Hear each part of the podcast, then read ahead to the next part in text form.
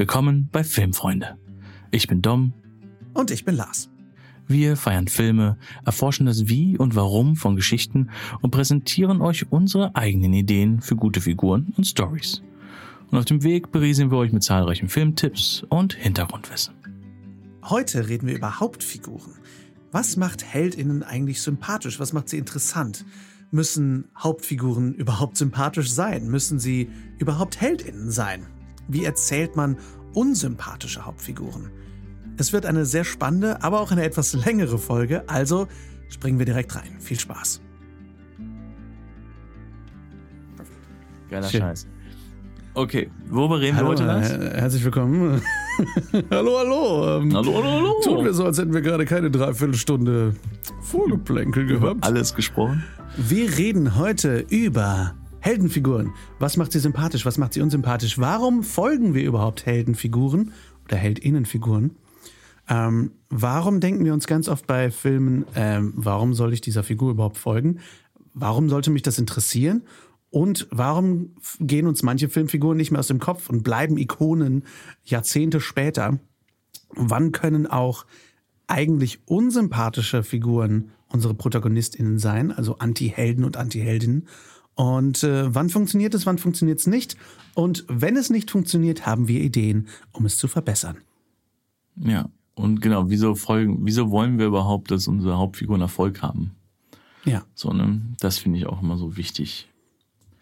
Ja, aber das ist immer so ein Thema. Ich merke das immer wieder, dass mich das so ähm, beschäftigt. Ich bin aber auch, ich bin ein großer Fanatiker des ersten Aktes. So. Ja, ich auch. Das bekommen meine Teilnehmer auch immer mein mit. Lieblingsteil äh, meine Klienten. jedes Films ist der Ja. erste Akt. Also meine Klienten bekommen das immer mit, wenn ich so, boah, ich, ich, äh, wenn ich, wenn ich Dramaturgie unterrichte, die erste Stunde spreche ich im Grunde über den ersten Akt und dann bin ich, so, jetzt können wir in den zweiten Akt gehen. So, ne, es ist, weil zweiter Akt so, jetzt läuft alles wie geschmiert, es läuft alles von alleine. Aber erster Akt, weil ich ganz oft das habe, wenn ich Drehbücher bearbeiten soll, das ähm, Ende nicht funktioniert. Und ich immer sage, ja, das Ende funktioniert nicht, weil der Anfang nicht funktioniert.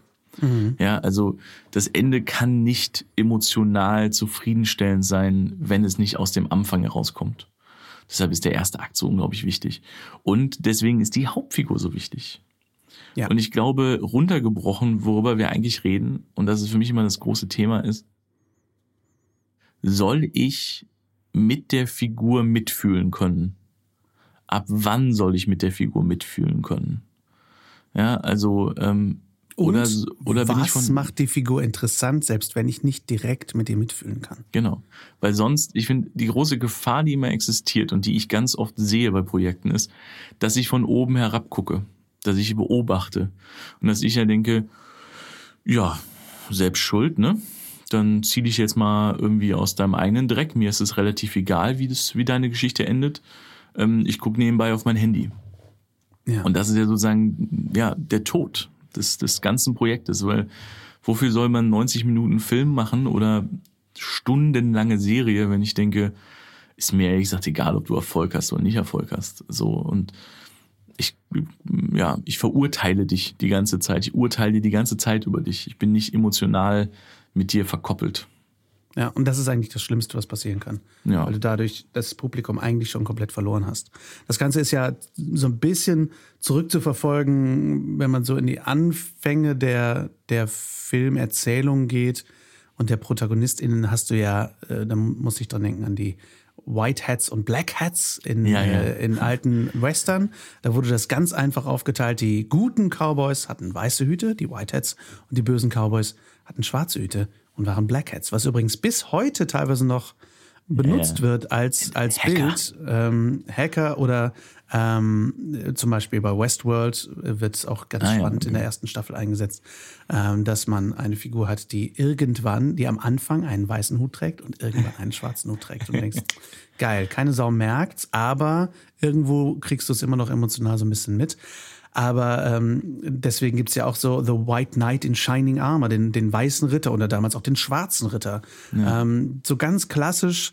Ähm, und das wurde dann mit der Zeit ein bisschen komplexer, als es dann mehr darum ging, dass auch Helden und Heldinnen Schwächen haben und dadurch menschlicher wurden und nicht so perfekt waren. Weil ich sag mal, wenn man sich Filme aus den 40ern, 50ern so anschaut, gerade, ich meine, deutsche Filme, sogar so Heimatfilme, da war alles sehr, sehr sauber. So, und die, eigentlich hatten die alle nicht so richtig Schwächen. Ähm, zumindest wurde es damals so dargestellt und gesehen.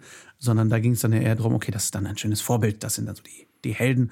Und ein Beispiel, was wir gleich noch aufgreifen werden, was bis heute interessanterweise, wenn es richtig gemacht wird, funktioniert, mhm. sind Superman und Captain America. Ja, ja. Genau, aber das ist für mich, genau was du sagst, das finde ich ist der wichtige Punkt, dass ähm, wenn wir eine Figur erzählen, die alles kann, die nie Angst hat vor irgendetwas, die sich um nichts Sorgen machen muss, die nie emotional oder körperlich in Gefahr ist, dann ist es natürlich an sich gesehen nicht spannend. Das ist genau. so ein bisschen was, ganz böse gesagt, das ist so etwas, was man kleinen Kindern zeigt, damit sie keine Angst haben müssen. Ja, ich denke da immer so, ich habe mit meiner Nichte letztens wieder ähm, äh, Pippi Langstrumpf geguckt Mhm. Ja, äh, ich liebe ja Pippi Langstrumpf, ich finde es ganz schön, aber es ist zum Beispiel das Ding, Pippi ist eigentlich, ist ja unbesiegbar, ne? Ist ja so die ja. stärkste überhaupt. Und dann kommen die Einbrecher und wollen rein und die sind ja total mm, Idioten. Trotzdem sitzt meine sechs Jahre alte Nichte da und sagt, sagt so ein bisschen vorsichtig zu mir, aber die können Pippi ja nichts tun, oder? Mhm. Und ich dann sagen muss, naja, Pippi ist ja viel stärker, viel schlauer als die. Wo ich merke, ja, das ist, es muss man machen, es beruhigt. Mhm. Aber als erwachsenere Personen ähm, wollen wir ja nicht, dass, also kommen Sie mal darauf an, willst du, dass ein Film dich beruhigt? Dann ja, dann guckst du dir James Bond an, weil du weißt, mhm. dem wird jetzt nichts passieren. So. Aber ähm, wenn du wirklich mitfühlen willst bei einem Krimi oder einem Thriller oder wenn du ähm, sozusagen auch Höhepunkte fühlen möchtest, da musst du natürlich auch bei den Tiefpunkten dabei sein. Also egal ja. welches Genre. Und ähm, ja, ich finde, das ist zum Beispiel, da haben wir schon mal drüber gesprochen, Lars, in einem von deinen Podcasts. Ähm, dass ich finde, dass das zum Beispiel auch ein ganz großes Thema war. Ich finde, es lässt langsam los. So in den letzten fünf Jahren, ähm, als so gerade Hollywood versucht hat, so seinen jahrzehntelangen Sexismus auszugleichen, äh, und zu sagen, wir sollten weibliche Hauptfiguren mehr promoten und dann sagen, ja, ja, und dann schreiben wir Frauenfiguren, die sozusagen gottgleich sind, die alles ja. können und über allem drüber stehen und sich dann wundern, dass die nicht so ankommen. Und ich sage, die kommen nicht an, weil das sind ja gar keine Menschen, die ihr da erzählt. Das sind, das sind Traumvorstellungen. Ihr habt sozusagen, also ihr, ihr habt damit niemandem geholfen.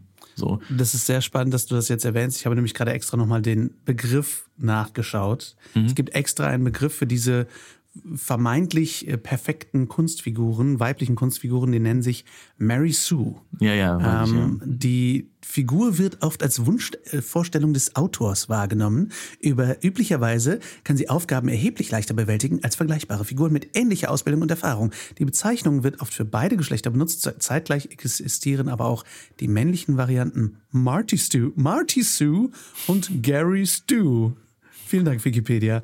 Ähm, genau, Finde ich total interessant, weil genau das kam plötzlich so auf, so gerade so in den 2010ern, eigentlich vorher schon, ich sag mal so Lara Croft, Tomb Raider, war auch super überidealisiert, aber auch noch viel über, mehr übersexualisiert. Und dann ähm, die beiden Beispiele, die mir da sehr schnell kommen, heute Morgen extra von meiner Freundin Jessie erwähnt und äh, jetzt nochmal von mir ergänzt, sag mal Captain Marvel ja. und ähm, Ray aus den Star Wars Sequels. Genau, Ray sagst, wurde. Die können einfach alles. Ray wurde das sehr krass vorgeworfen, muss man leider auch sagen, stimmt viel. Ich finde es trotzdem, Voll. ich meine, ist eine fantastische Schauspielerin und ich finde gerade Force Awakens ist sie super sympathisch geschrieben und toll eingeführt. Ja. Aber ja, sie kann alles. Ne? Sie kann das Raumschiff fliegen, sie kann auch ohne Ausbildung plötzlich ähm, Schwertkampf, sie, hm, ne, sie, kann, sie schießen, kann schießen, sie kann, kann Macht benutzen. Sie kann in Panik, sie gerät nie in Panik wirklich, ne? Sie, sie ist immer, sie schafft immer so den Kopf hochzuhalten. Hm. Sie kann das Schiff reparieren. Also dafür, dass sie als sozusagen verlorenes Waisenkind allein in der Wüste lebt, ist sie halt einfach schon sehr perfekt. So. Ja. Ähm, aber das ist allgemein ein Problem von, die Bücher sind ja sehr Ja. schnell geschrieben worden. Ähm, genau, und äh, Captain Marvel finde ich auch, hat, Captain Marvel hat auch eben auch das große Problem, dass sie, äh, finde ich, also finde ich das große Problem, was sie haben, ist, dass sie, die Thematik soll eigentlich sein, innere Stärke entdecken, so, ähm, und sie wird na, sie hat sozusagen schon jetzt Fähigkeiten in sich, die sie ja unbesiegbar machen, womit Ja. sie ja so ein bisschen das Superman-Problem hat. Also Captain Marvel ist ja ein bisschen in dieser MCU-Welt die stärkste Figur, die jemals existiert hat. Die kann ja am Ende bei Endgame durch einfach durch riesige Raumschiffe durchfliegen. Ja. Dass man halt immer sagt, okay, wenn du so eine Figur hast, da muss der Konflikt kann ja nicht auf einer körperlichen Ebene liegen, der muss ja auf einer psychologischen, auf einer persönlichen Ebene liegen und ihr dann eine Persönlichkeit geben, die so alles ist mir egal und ich stehe über allem und ich bin cooler als ihr alle ist, ist halt so okay, wo ist jetzt der Konflikt für die Figur? Ja, also wo ja. wo fühle ich mit, wo habe ich Angst drum? Ähm, äh, das wird für mich also einfach nicht gut genug erzählt. Ähm, aber ich finde, es ist ein sehr schwieriges Buch, wurde ja auch die Autoren gewechselt zwischendurch. Also selbst Marvel weiß, glaube ich, wusste in der Entwicklung schon, dass das Buch schwierig ist.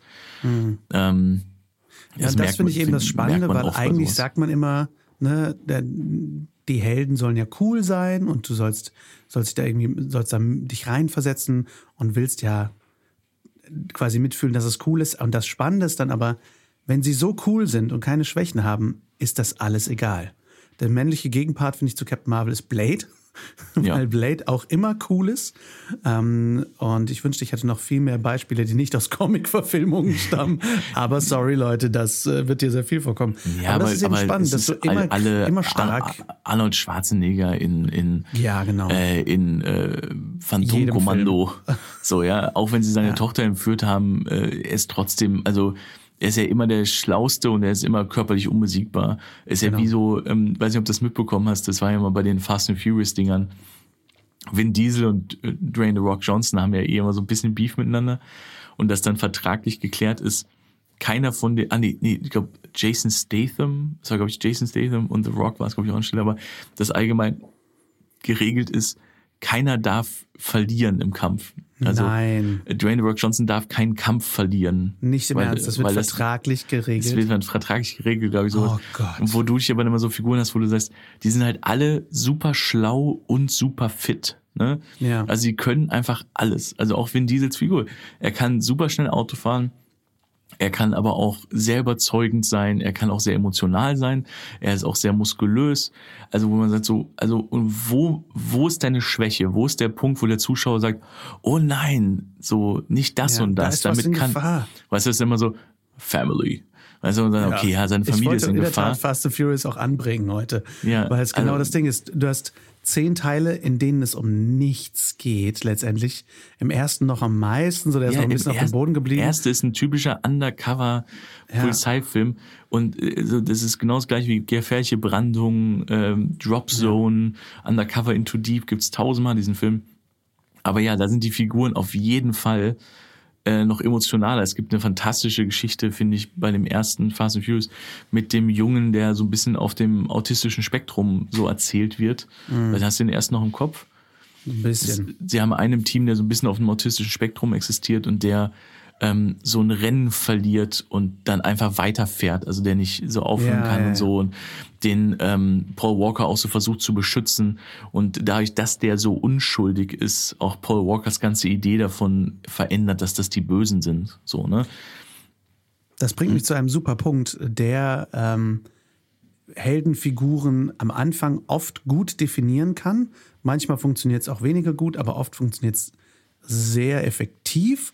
Und da wundert es mich, warum es nicht häufiger gemacht wird. Und das ist der sogenannte Save the Cat-Moment einer Heldenfigur. Auch im ersten, äh, im ersten Akt meistens eingeführt. Ja. Dom, magst du uns mal erklären, was der Save the Cat-Moment ist? Also im Grunde kommt das erstmal daher, ähm, es gibt einen Drehbuchautoren, Drehbuchautoren und Drehbuchbuchautoren, äh, der Blake Snyder hieß, der hat ein Buch rausgebracht, das heißt Save the Cat. Ja. Ähm, weil er diesen Moment eben so tituliert hat. Ich will dazu nur einmal kurz sagen, das ist so mein klassischer Text dazu. Der hat diesen Moment natürlich nicht erfunden. Ja, keiner, der ein genau. Drehbuchbuch geschrieben hat, hat irgendwas erfunden. Robert McKee hat auch nicht die Story erfunden. Ähm, Die haben einfach alle, genauso wie Lars und ich, 1000 Filme geguckt und Geschichten gelesen und haben gemerkt, da ist ja ein System drin. So. Und der Save the Cat Moment ist wirklich einfach beschrieben. Wir zeigen am Anfang des Filmes, wie unser Held oder unsere Heldin eine Katze aus dem Baum rettet. Ja. Äh, die Idee ist also einfach, wir zeigen die Heldenfigur, wie sie etwas Heldenhaftes tut. Und ähm, was ich noch, also was in sich gesehen, wenn man wirklich mal so die Filme durchguckt in seinem Kopf, die man so gesehen hat in ähm, seinem Leben, merkt, oh ja, so einen kleinen Moment gibt es fast in jedem Film. Mhm.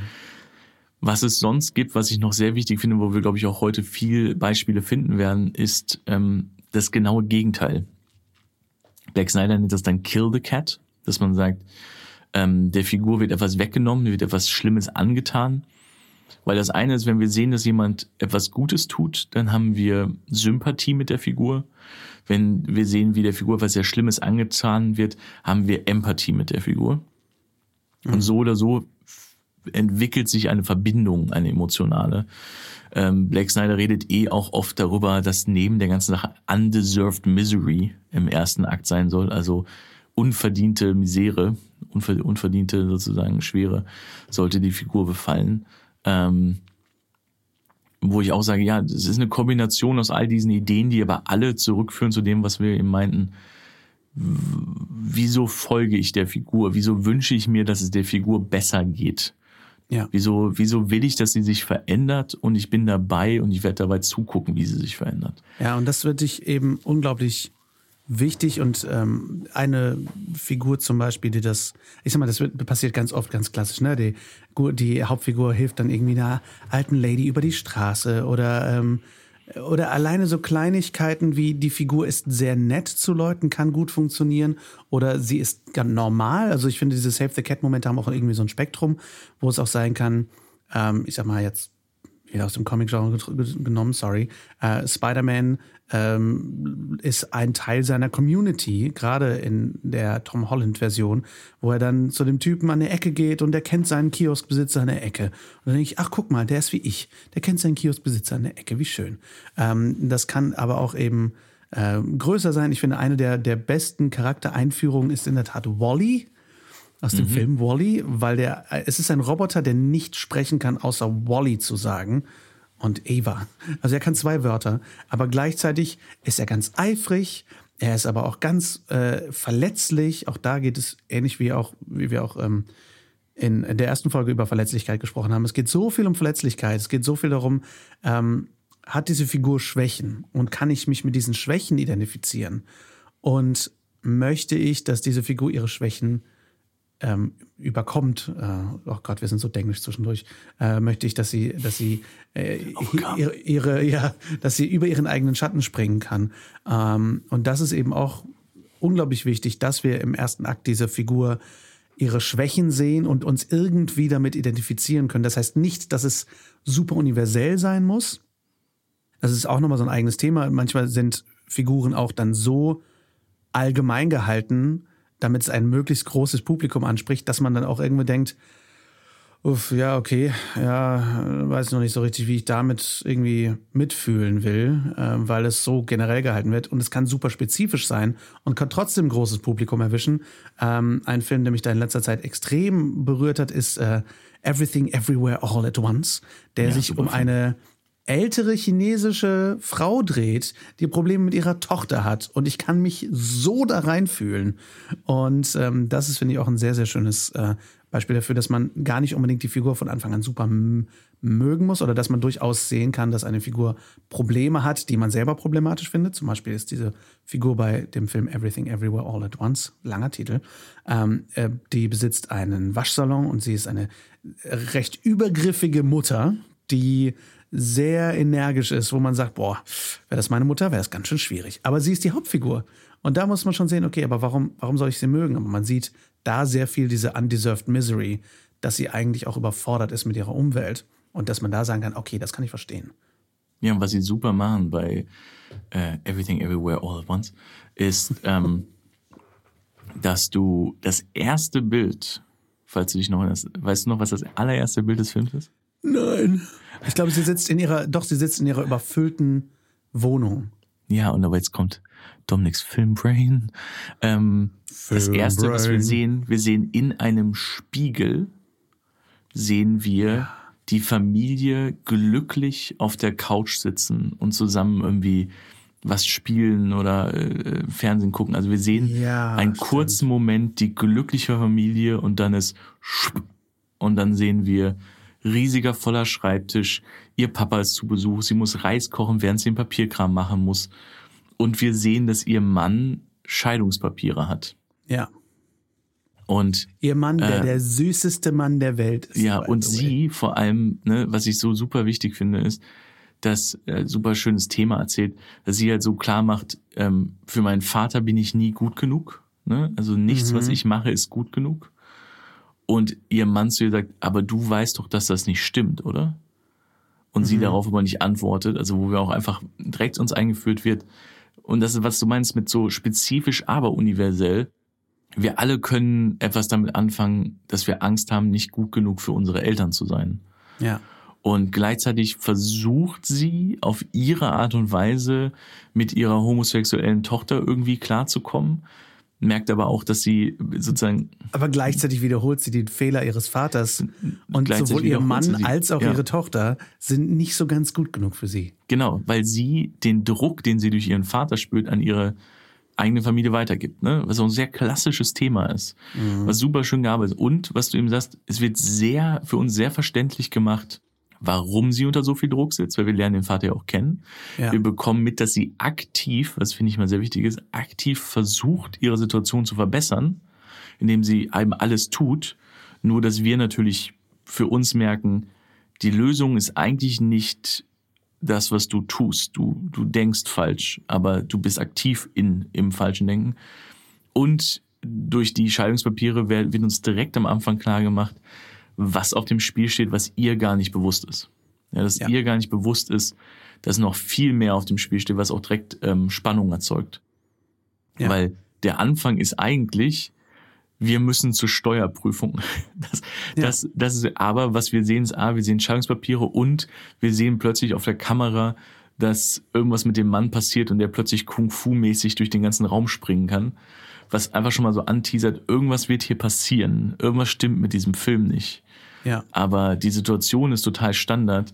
Aber es macht einen so fertig, wenn man sagt, jemand versucht alles richtig zu machen und sie machen es alles falsch. Und das ist etwas sehr Nachvollziehbares und sehr, sehr Sympathisches. Und da sie ständig versucht, gut zu sein, zu allen, aber es nicht hinkriegt, und wir wissen warum, Ja. folgen wir dieser Figur auch für 90 Minuten. Und ich finde es einer der besten Filme, die letzten Jahren gemacht wurden. Ohne Also, Scheiß. Übrigens äh, gespielt von Michelle Yeoh, auch eh eine fantastisch. Hollywood-Legende und, und, und Hongkong-Legende. Äh, hat schon in Jackie Chan-Filmen mitgespielt, war, äh, hat in äh, Tomorrow Never Dies. Nee, warte, war das? Tomorrow Never Dies? Ich glaube, Tomorrow Never Dies hat sie mitgespielt, aber sie. ja. Ja, gro großartige Bond-Filme. Aber, ähm, und die, die Figur heißt Evelyn Wang. Und äh, ja, großartiger Cast, Weißt du, großartige weißt du, wo du her du ihren Mann kennst? Natürlich. Du meinst Ke Hui Kwan. Ja, Ja. das ist, äh, das ist Ja. Short Round aus Ja. Indiana Jones 2. Da habe ich sofort gedacht, holy shit, wie geil. Und der war übrigens ganz lange ähm, Assistent von Wong Kar Wai. Und hat auch im. Stunt-Team, glaube ich, gearbeitet. Ähm, also wirklich super geil, was der auch so zu erzählen hat. Ähm, der Film war, ist, finde ich, eins der besten Beispiele dafür, wie man gute Filme heutzutage machen kann, weil es in einer Welt von Franchises und von lass uns möglichst alles universell halten und möglichst alles generalistisch irgendwie halten, eine ganz spezifische Geschichte erzählt, eine ganz persönliche Geschichte erzählt. Zwei äh, Autoren, Regisseure, die das gemacht haben, Dan Kwan und Daniel Scheinert, Scheinert, sorry, ähm, äh, die nur die Daniels heißen, was ich auch sehr sympathisch finde. Ähm, die haben vorher nur Musikvideos oder fast nur Musikvideos gemacht. Ähm, und äh, der Dan Kwan hat die Figur von der Evelyn Wang auf seine Mutter geschrieben oder auf eigentlich beide ihre Mütter. Und es ist ein total, also eine ganz spezifische Familiengeschichte, aber dann eben mit ultra crazy Science Fiction. Und das aber toll. zu einem nicht riesigen Budget. Ja, und, und das vor ist allem, der Wahnsinn. Es verliert nie die Geschichte, dass es eigentlich die Story ist, ähm, eine Mutter ist unzufrieden mit ihrem eigenen Leben und überträgt diese Unzufriedenheit und Unzulänglichkeit auf ihre Familie und muss erstmal lernen, mit sich selbst klarzukommen, damit sie dann mit ihrer Tochter und ihrem Mann klarkommen kann. Und ich finde, das ist so ehrlich gelöst am Ende. Es ist so nicht Hollywood sauber gelöst und es ist trotzdem so ein schönes Ende. Ja, ich habe sehr Ähm, geweint am Ende. Ja, sagen. also ich war ich war einfach begeistert gewesen, also Ja. begeistert von diesem Film. ja, aber also das ist auch ein Film, den muss man eigentlich fast einmal in einer eigenen Folge auseinandernehmen, weil der Ja, also können wir einfach mal drüber abnörden. Ja. Aber ähm, hast du denn ein Beispiel, wo du sagst, das ist eine Figur, die eigentlich nicht funktionieren sollte, aber funktioniert? ähm, wäre, glaube ich, für mich in der Tat Captain America.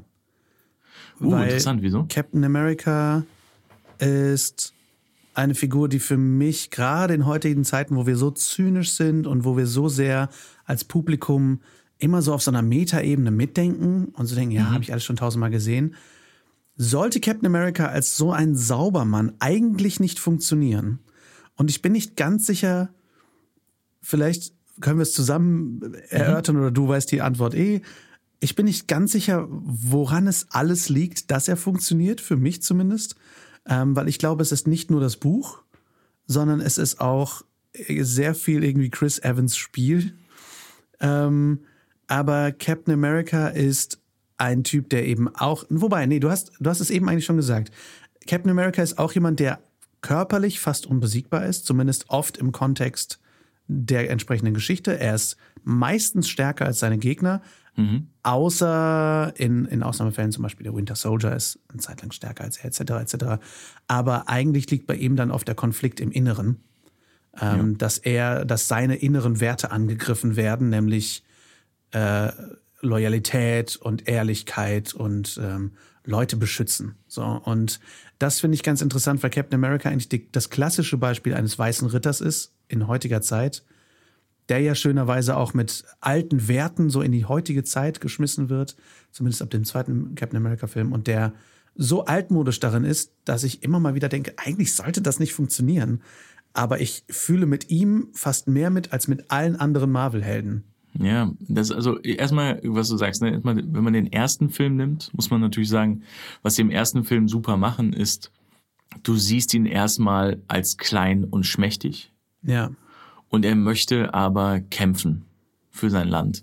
Jetzt muss man natürlich sagen, haben sie das natürlich perfekt gemacht mit, weil der Zweite Weltkrieg auf jeden Fall, auf jeden Fall in der amerikanischen Sicht, ne, the greatest generation werden sie gerne genannt echt? ist einfach, weil man natürlich sagt, ähm, die Amerikaner, das ist der sauberste Krieg, den die Amerikaner je geführt haben, ne? weil sie einfach, wenn wir jetzt mal nicht darüber sprechen, und sie haben ihn nicht selber ausgelöst. genau, ne? also wenn wir jetzt ein bisschen in die Geschichte zurückgehen, haben sie es ein bisschen mit selber ausgelöst. Aber äh, wir, wir gehen da jetzt nicht rein, wir sind jetzt kein politischer Podcast. aber ähm, genau, aber es ist eine sehr saubere Idee. Aber was gut gemacht wird, ist, er wird dann sozusagen so verprügelt in so einer so einer Seitenstraße und ähm, weißt du und hält natürlich schon so den Mülleimer-Ding als Schild hoch. Aber schon da hat er seinen Spruch, den sie ihm Ja. immer wieder geben, dass er sagt, I could do this all day weil er nicht, weil er immer wieder aufsteht. Und als er dann gefragt wird, dass er, dass er wird er einmal gefragt, er sitzt im Auto mit mit ähm, äh, Carter, Captain Carter, glaube ich, ist das die Szene, Auto sitzt und sagt, I've been beat up there, I've been beat up there, I've been beat up there. Also er wurde so in jeder Straßenecke schon mal verprügelt und sie sagt zu ihm, why don't you run away? Und dass er, glaube ich, sagt, if you start running one, if you run one time, you won't stop running. So, also wenn du einmal wegrennst, hörst du nie wieder auf wegzurennen. Also es einfach uns eingeführt wird, was ja dann auch nochmal der Professor zu ihm sagt, you are a good man. Ja, also dass einfach so ganz klar gemacht wird, was wir so beeindruckend finden, ist in der äh, Juxtaposition hier, dass er ähm, äh, dass er, dass er schon die, zu, dass er im Kopf ist er schon Captain America, obwohl er das körperlich überhaupt nicht leisten kann ist er, er ist ein guter Mensch und er ist mutig und er sieht nicht ein, dass man sich, dass man jemanden unterdrücken darf. ähm, obwohl er das körperlich überhaupt nicht leisten kann. Und, und das macht ihn natürlich sehr beeindruckend. Gleichzeitig ist er aber ein Underdog, weil ihm gesagt wird, du kannst nicht deine Freunde, dein bester Freund muss in, geht in den Krieg und du kannst nicht mit ihm gehen, du kannst ihn nicht beschützen, weil du bist nicht stark genug. Ihm wird ihm die ganze Zeit so geredet, dass er nicht stark genug ist. Ähm, und er will aber trotzdem etwas tun. Ja, aber das ist zum Beispiel das, das was ich daran spannend finde. I, trotzdem, also das Einzige, was ja seine, sein Nachteil ist, ist seine körperliche Schwäche. Ja. Aber er hat als Figur, als Mensch eigentlich nicht so richtig eine Schwäche. Nein, das Und ist eben das das finde ich halt Deshalb- das Spannende. Warum funktioniert der trotzdem so? Weil er so sauber auch, ist. deshalb finde ich es aber auch der erste Captain America nicht gerade der spannendste. Mhm. Also weil die Figur ist so so sauber, was du ihm sagst, ne? Er wirft sich auf die Granate, wo alle anderen es nicht tun. Das ist so seine Figur, ja. Ja. Und am Ende, äh, dann geht's halt ja darum, dass er dann immer noch nicht ein Held sein darf, weil er dann nur so als Schauspieler rumgeschickt wird. Und am Ende wird er, darf er dann endlich auch mal gegen die Bösen antreten und dann macht er das auch. Und ähm, opfert sich, ne? So. Ist Ja. einfach eine sehr cleane, saubere Figur. Alles gut und schön. Deshalb, ich finde, der erste ist so ein notwendiger Film, ist ein ganz guter Film, ist ein notwendiger Film. Und warum es dann bei Winter Soldier spannend wird, ist, finde ich, das genau was du sagst. Und das ist schon bei Avengers eigentlich, wird das schon angeteasert. Dass er natürlich so ist, dass er sagt, also erstmal ab diesem Moment, ab dem Ende von Captain America, ab Avengers, hat die Figur nicht etwas sehr Tragisches, weil he's a man out of time. Ja, also alle Menschen, die er liebt, sind tot oder alt. Also er hat niemanden mehr als einsam. Äh, Winter Soldier, ne, ist halt so, wer am Anfang mit seinem Buch, also geht erstmal joggen, ne, und trifft Falcon, so. Und du merkst halt, dass er keine Freunde hat, dass er eine riesige Liste hat von Sachen, die er abarbeiten muss. Ähm, und dann auf den Einsatz geht, weil er kann ja nichts anderes als kämpfen und feststellen muss, die Welt ist nicht mehr schwarz und weiß, sondern was jetzt ja Samuel Jackson aufwirft, ist nämlich eben diese Frage von ähm, Sicherheit versus Freiheit, ne, so. Und äh, was ja auch was ja auch ähm, äh, Hydra aufwirft, ne, so dieses. Und er jetzt feststellen muss, auch mit, was ich ja super finde, seine besten Black Widow-Rollen, ähm, mit einer Figur, die sagt, ich lebe in dieser Grauzone. Ich weiß, dass es, ich war mal sozusagen eine böse, in Anführungsstrichen, war meine Auftragskillerin, ich bin jetzt eine Spionin für die etwas besseren, aber ich bin manipulativ, ne? ich, bin, ich bin die, die in deinen Kopf reinkriecht. Ähm, und das ist einfach so dieses, äh, der Film funktioniert so super wegen dieser Paarung, ja, dass sie, dass sie ein Auto klauen, um nach New Jersey zu fahren. Er sagt, nimm deine Füße runter, wir haben das Auto nur geborgt. So, ja, sowas. Er Ähm, ist ja dann auch zu, in, zu, in, zu so einem Maße gut, dass es schon wieder süß ist. es ne? ist genau, es ist dass süß. er, ihn- dass er, er letztendlich, weil er auch eine unschuldige Qualität beibehält, die er nicht mehr bräuchte, weil er mit seiner Stärke auch ein Arsch sein könnte. genau, und was du, und was Und alle du müssen eben, machen, was er sagt. Und was du eben gesagt hast, ne, das ist so das Klassische. Normalerweise, wenn wir beim Film eine Figur einführen am Anfang, die flawed ist, ja, die, der was fehlt, die eine falsche Einstellung hat und die, weil sie sich nicht ändern möchte, durch den Film immer tiefer reinrutscht, bis sie am Ende sozusagen am Boden liegt und sie muss jetzt ihre Lektionen lernen und ein besserer Mensch werden oder sie geht unter. Ja. Und bei Captain America ist es aber so, äh, wie bei Superman zum Beispiel auch, weil sie schon als Paradebeispiele des Menschen starten, ist immer eher die Sache, der Film wird versuchen, sie zu korrumpieren, wird versuchen, dass sie ihre Moral loslassen müssen. Und die Frage ist immer, ob sie es am Ende schaffen, ähm, sozusagen sie selbst zu bleiben. Und bei Winter Soldier ist es zum Beispiel, was ich super finde, ist ganz kurz vor Ende, ne, Mitte, ist das, ähm, also zwischen Mitte und Ende ist das Falcon zu ihm sagt, sie reden über Winter Soldier und der weiß, dass Winter Soldier jemand ist, den er eigentlich mag und den er retten möchte. Und ähm, sie, er weiß, sie wird jetzt gegen ihn kämpfen müssen. Und Falcon zu ihm sagt, ich glaube nicht, dass es die Art von Typ ist, die man, äh, ähm, die man äh, rettet. Ich glaube, es ist die Art von Typ, die man stoppt. Und das ist eben so die Frage, die er sich stellen muss. Ähm, wird er seinen Freund stoppen oder ihn retten? Und ist ein Spoiler für Winter Soldier, aber schon ein bisschen älter, tut mir leid. Das große Ding ist, dass er am Ende vor ihm steht, sein Schild fallen lässt und sagt, ich werde nicht mit dir kämpfen. Mhm. und sozusagen damit das Problem löst. Dass Ich glaube, das ist auch das, was, was ihn für mich so verkauft dann als Figur, dass er ein eigentlich extrem mitleidiger Mensch ist, ein sehr mitfühlender Mensch. Ja, er ist, er ist vor allem, er ist einfach ein sehr moralischer, ethischer Mensch, der wirklich sagt, ich habe einen großen Respekt vor Leben, vor, Ja. vor der Menschheit ähm, und wir ihn sehen in unserer Welt, die halt grau ist und böse ist und zynisch ist. Und dadurch, dass er es nicht ist, bewundern wir ihn, glaube ich. Ja. Ähm, und Abgesehen davon, dass er 50 irgendwelche Schergen von den Bösen einfach totkickt. von einem, einfach von einem Frachter kickt. Fakt, Frachter kickt. Aber also, genau. Das ist okay, es war ein Pirat. Und dass er halt, aber er ist ja auch nie angeberisch, ne? Er ist nie angeberisch, also nicht so richtig. Er ist sehr Ja. zurückhaltend. Er ist ein Gentleman, so, ne? Also es sind alle so Sachen, ähm, es gibt viele Sachen, die ihn sympathisch machen, ne? Sein Ja. bester Freund ist gestorben, seine Eltern sind gestorben, äh, die Frau, die er liebt, ist irgendwie 90 und liegt mit äh, Ja. Demenz im Krankenhaus. Also ähm, sie machen schon genug, dass er eigentlich eine tragische Figur ist und dass er eigentlich in Zynismus abdriften müsste. Und dass er eigentlich fallen müsste und er tut es nicht. Und ich glaube, das macht ihn so bewunderns, bewunderns, bewundernswert. Bewundernswert. ja. Ähm, Ja. Für- Okay, okay. Okay, also mein Beispiel für eine Figur, die nicht funktionieren sollte, aber funktioniert, ist, Mhm. was ich schon gesagt habe, äh, was ich schon mal angeteasert habe, ist as good as it gets. Besser, besser, Besser geht's nicht. besser geht's nicht mit Jack Nicholson. Ähm, Und Helen Hunt. ach, wunderbare Helen Hunt, ja. Äh, Ja. Und, ähm, Großartig. und Greg Kinnear, ne? Ja, und Greg Kinnear, stimmt. Ähm, Ich liebe dich, Mann. und Cuba Gooding Jr. Ich wäre der, ich wär der glücklichste Mann der Welt, wenn es bei mir was bringen würde.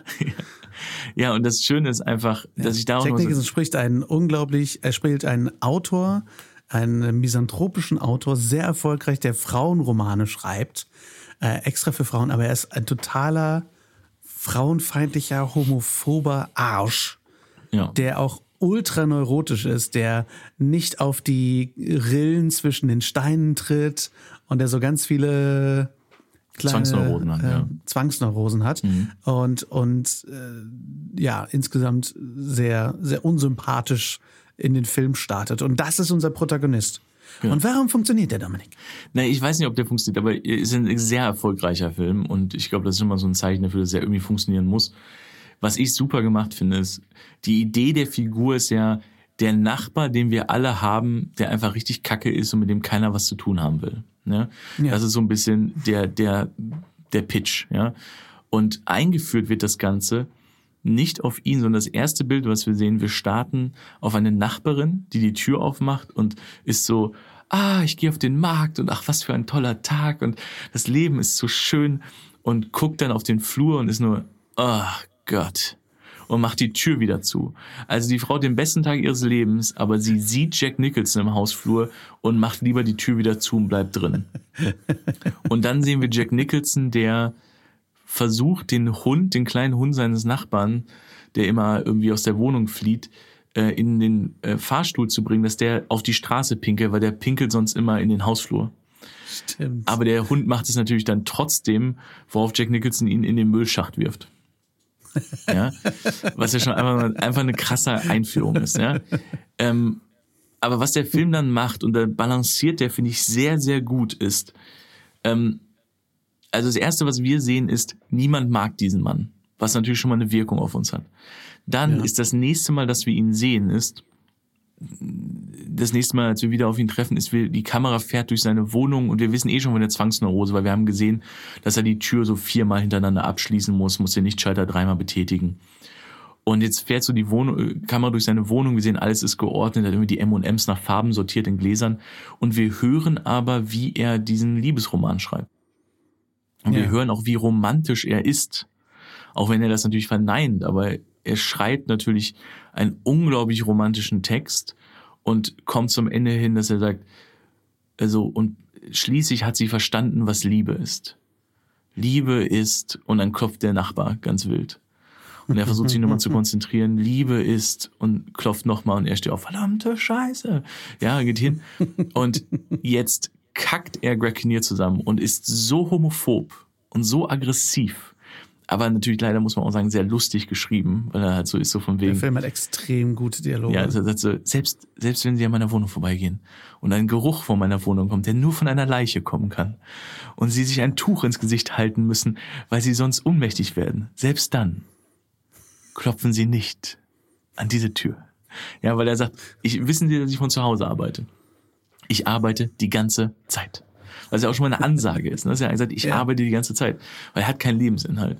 Und ähm, nachdem er das auf jeden Fall erlebt hat, dann ist es halt richtig krass, weil dann der äh, Greg Kinnear ist ein äh, homosexueller äh, Maler und sehr sensibler Mann, der gegenüber wohnt. Aber sein ähm, Manager, Cuba Golding Jr., ist will nett sein, hat aber eine sehr aggressive Vergangenheit ähm, und packt sich Jack Nicholson dann und reißt ihn auf den Flur. Und was wir eh schon mitbekommen haben, ist, dass er sofort so sagt so, no touchy, no touchy. Also man darf Jack Nicholson nicht anfassen. Und man merkt richtig, wie ängstlich er ist. Und als er wieder in die Wohnung geht, wieder die Tür fünfmal abschließen muss und muss sich jetzt die Hände waschen. Und dann macht er, dreht, macht er wirklich den Spiegel auf und man sieht, er hat so 20 Seifenpackungen. Und er nimmt eine neue Seifenpackung, dreht das Wasser auf kochend heiß, dass es dampft wäscht sich unter diesem heißen Wasser die Hände, hot, hot, hot, hot, wäscht sich die Hände, muss die Seife wegwerfen, sich ein neues Stück Seife nehmen und damit wieder waschen. Oh, so, ja. Und dann stimmt. langsam fängt es schon an, dass wir so merken, okay, das muss aber auch schon echt krass sein, so zu leben. Ne? Also sie machen es noch nicht so schlimm, sie machen es noch nicht zu groß. Aber dann ähm, haben wir nochmal eine Szene, dass er dann auf dem Flur ist und mit Greg Kinnear redet und Greg Kinnear zu ihm sagt, you don't love anything. So. Also, und das ist auch schon mal so ein Thema, was man so mhm. sagt, ne? You and love everything. Wir sehen, was du sagst, dann sehen wir auf der Straße, äh, dass er ne, geht so durch die New Yorker überfüllten Straßen, keiner darf ihn anfassen, sagt immer no touch, no touch, Leute sagen get alive und so. Und er versucht über die Rillen zu kommen und kommt in sein Café. Und da ist es natürlich super gemacht, weil das hilft dem Film auch, es ist ein ähm, Ensemble, ja, wir folgen Greg Kinnear, der sehr sympathisch ist. Wir haben Jack Nicholson und dann haben wir Helen Hunt. Eine mhm. sehr, sehr sympathische, liebevolle, offene Kellnerin ist mit einem sehr kranken Sohn. So, ne? Und so wird sie uns auch direkt eingeführt. Wir wissen sofort, dass der Sohn krank ist, dass sie ein wunderbares Verhältnis zu ihrem Sohn hat, dass alle sie bei der Arbeit lieben sie alle, also die anderen Kellnerinnen freuen sich alle, dass sie ein Date hat und drücken ihr Ohrringe in die Hand und alle Leute in dem Restaurant lieben sie einfach, kennen sie bei Namen, sie kennt alle, also pure Sympathie, diese Figur. Was auch nur mhm. Jack Nicholsons Figur ein bisschen auffängt, auch für unser Zuschauer. Und dann ist aber für mich noch eine, eine wichtige Moment, er kommt hin und es sitzen Leute an seinem Tisch. Und wir wissen ja, dass Zwangsneurosen das heißt, wir verstehen, warum dieser Tisch so einen Wert hat und geht zu ihnen und sagt, Leute sitzen bei meinem Tisch. Ja. Und er sagt, I'm starving. Und dann sagt sie, ja, dann setzen Sie sich doch hin. Was schön ist aber, wenn Helen Hand an ihm vorbeigeht, sagt sie sorry und packt ihre Hände, ihre Hände an seine Hüfte, um an ihm vorbeizukommen. Und wir merken, es stört ihn überhaupt nicht. Ja. Mm. Und schon wissen wir, okay, Ne? Also, mhm. ne, und dann das nächste Mal stellt er sich extra noch ein bisschen mehr in den, in den Weg, dass sie noch mal mehr berühren müssen. dass wir merken, und wir langsam ein Bild bekommen von, okay, ein extremst einsamer Mann, der krasse Zwangsneurosen hat, die dafür sorgen, dass er eigentlich nicht angefasst werden darf. Aber es gibt eine Person, die ihn anfassen darf. Und sie sagt zu ihm, äh, mit der Diät leben sie aber nicht mehr lange. Und er sagt, ja, wir werden alle sterben. Ich werde sterben, sie werden sterben. Und so wie es klingt, wird ihr Sohn auch bald sterben. Oh, und plötzlich ist die ganze Luft aus dem Raum gezogen. Und er merkt es aber nicht. Er macht weiter sein Zeug und hellen Hand guckt ihn an und setzt sich hin. Und dann merkt man, es ist so gut gespielt von Jack Nielsen, dass er irritiert ist und zurückdenken muss, was er gesagt hat und checkt, was er gesagt hat, aber es nicht zurücknehmen kann. Und sie einfach so sagt, äh, sie reden nicht, sie noch einmal über meinen Sohn reden, dann werfe ich sie raus. Werfe ich sie hier raus. Haben, können sie hier nie wieder essen. Haben sie das verstanden? Und er sagt nichts. Und sagt, so, haben Sie es verstanden? You crazy fuck. So, und dass er dann, dieser Typ, von dem wir gesehen haben, dass er alle ankackt, alle beleidigt, zu allen assig ist und zu ihr ganz kleinlaut so, ja, ja, ja, ja, ja, also, also. So, also, wo wir so merken, mhm. ähm, wir merken auch einfach, wie klein dieser Mann eigentlich ist. Ne? So. Ja. Und ähm, wie gesagt, was dann später noch gemacht wird, was ja wichtig ist, Jetzt, äh, was nur das auslösende Ereignis oder ein auslösendes Ereignis ist, ist, also uns ist schon mal klar, dass er diese Kellnerin liebt. Das wird ein Thema. Aber was dann passiert ist, dass Greg Kinnear, der Künstler, von einem Model überfallen wird und zusammengeschlagen wird und ausgeraubt wird. Ja, und wirklich Arm gebrochen hat und im Krankenhaus liegt und richtig schlimm ist. Und Cuba Gooding Jr. bei dem Nachbarn klingelt und sagt, sie passen ins Gefäß auf diesen Hund auf. So, ja. Weil sie schulden ihm eh noch was, weil sie den Hund in den Müll geworfen haben. Und Jack Nicholson plötzlich anfangen muss, sich um diesen Hund zu kümmern, den er natürlich überhaupt nicht kontrollieren kann.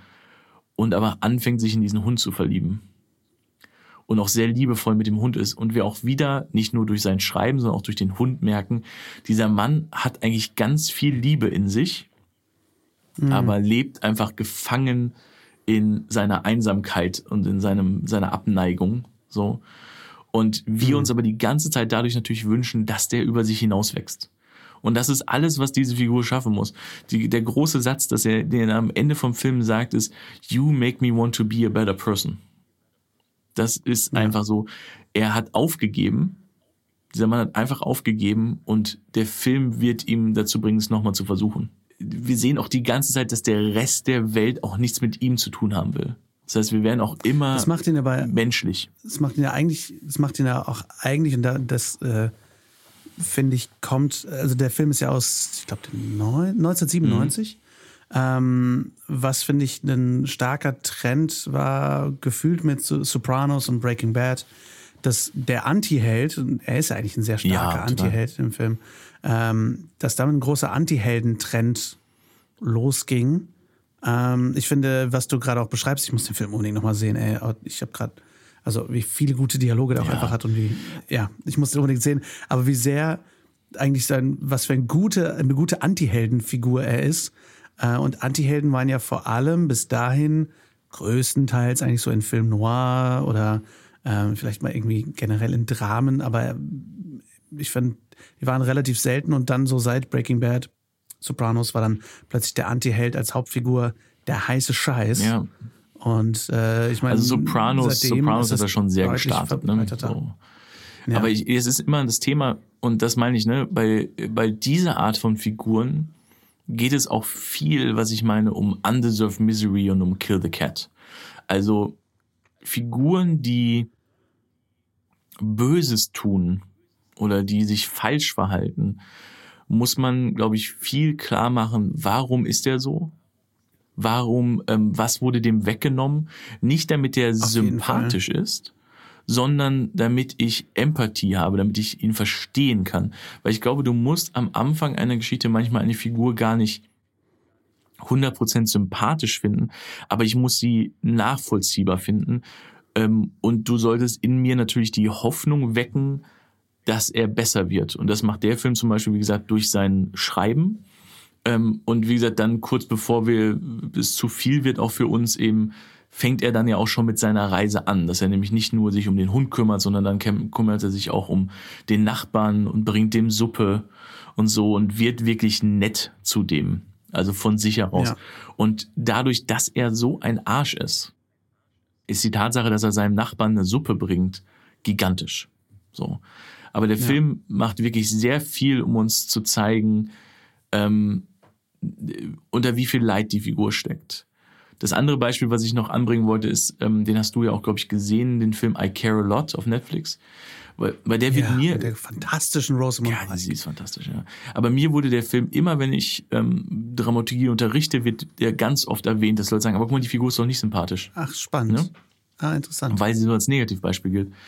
Und wo ich auch mhm. sage, ja, das ist natürlich, muss man sagen, es ist ja auch eine äh, schwarze Komödie, ja, es soll ja auch, es soll ja auch alles und es ist ja eine riesen eine Riesenmetapher über Kapitalismus. Ja, also ähm, ja.